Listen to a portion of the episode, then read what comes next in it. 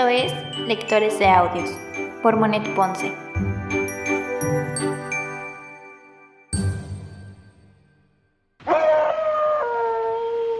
Tercera temporada. Octubre de terror.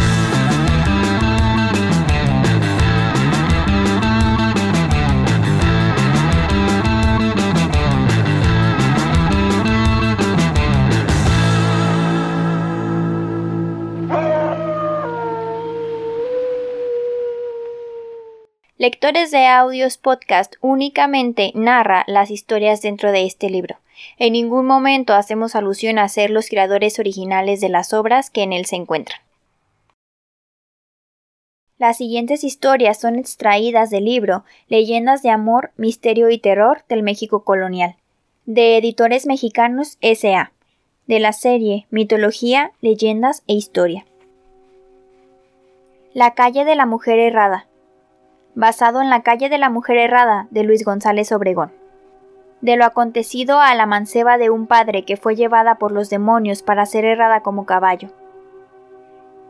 Por los años de 1670 a 1680, en la Ciudad de México, en la casa número 3 de la calle de la Puerta Falsa de Santo Domingo, calle atravesada entonces por una acequia, vivía digna, pero no honesta y honradamente, como Dios manda, un clérigo eclesiástico.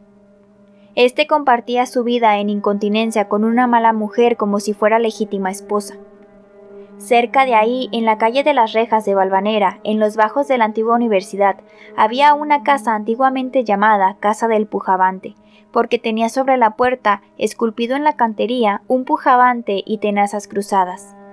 En esta casa habitaba un antiguo herrador, gran amigo del clérigo amancebado, además de ser su compadre. El herrador estaba al tanto de la mala vida de su compadre. Frecuentaba la casa del clérigo y le daba consejos sanos para que abandonara el mal camino.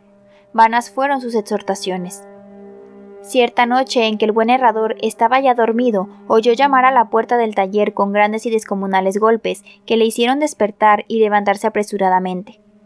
Salió para ver quién era, perezoso por lo avanzado de la hora, pero al mismo tiempo alarmado por temor de que fueran ladrones se encontró con dos negros que conducían una mula, y el recado de su compadre, suplicándole le errara de inmediato la bestia, pues muy temprano tenía que ir al santuario de la Virgen de Guadalupe. Reconoció de inmediato al animal. De mal talante aprestó las herramientas del oficio y clavó cuatro herraduras en las patas del animal. Concluida la tarea, los negros se llevaron a la mula, dándole crueles y repetidos golpes, por los que el cristiano herrador los reprendió. Al día siguiente se presentó el herrador en la casa de su compadre para informarse del por qué iría tan temprano a la villa de Guadalupe, como le habían dicho los negros. Halló al clérigo aún en la cama al lado de su manceba. Lúcidos estamos, compadre, le dijo. Despertarme tan de noche para errar una mula. Todavía tiene vuestra merced tirantes las piernas debajo de las sábanas. ¿Qué sucede con el viaje? Ni he mandado errar mi mula, ni pienso hacer viaje alguno replicó el aludido. Claras y prontas explicaciones me dieron entre los dos amigos.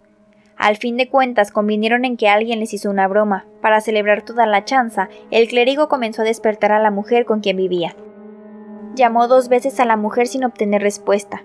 Movió su cuerpo y estaba rígido. No se notaba en ella respiración. Había muerto. Los dos compadres se contemplaron mudos de espanto.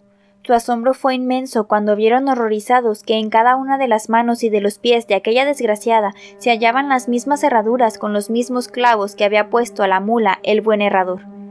Ambos se convencieron de que aquello era obra de la justicia divina y que los negros habían sido demonios salidos del infierno. De inmediato avisaron al cura de la parroquia de Santa Catarina, doctor de Francisco Antonio Ortiz, al volver con él a la casa, mirando con atención a la difunta, vieron que tenía un freno en la boca y las señales de los golpes que los demonios le hicieron. Por acuerdo de los respetables testigos, resolvieron hacer un hoyo en la misma casa para enterrar a la mujer, y una vez hecha la inhumación, guardar el más profundo secreto entre los presentes. Cuentan las crónicas que ese mismo día, temblando de miedo y jurando cambiar de vida, salió de esa casa el clérigo protagonista de esta verídica historia, sin que nadie volviera a tener noticias de su paradero.